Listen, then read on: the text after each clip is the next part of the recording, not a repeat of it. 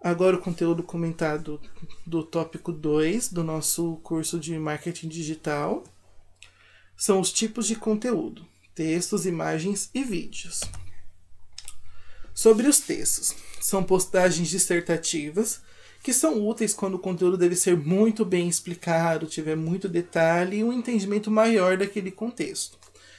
E também a gente usa bastante para relato, demais postagens, onde o registro escrito vai fazer uma captura melhor da intenção do conteúdo. Mas dificilmente as pessoas consomem muito esse tipo de conteúdo. É um conteúdo que é realmente postado porque ele precisa ser postado dessa forma. Mas se ele pudesse ser postado de outra, seria melhor para ter um, um, um alcance maior. Sobre as imagens. São as queridinhas das redes sociais. E essas imagens ela trazem um contexto já explícito, né? Dentro da imagem. E geralmente contém todo o conteúdo necessário para o entendimento do usuário. Ou ela tem que ser muito bem trabalha, trabalhada para chamar atenção para que a pessoa leia a parte dissertativa da postagem, né, o texto em si. Elas são muito mais utilizadas, né?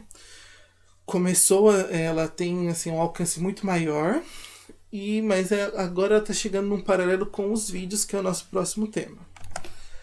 E agora a gente falando sobre os vídeos, eles estão se tornando cada vez mais úteis para a troca de informações, né? Situações cotidianas ou o mais famoso, que são receitas e life hacks, que são é, formas de você fazer coisas práticas no seu dia a dia, ou DIY, do it yourself.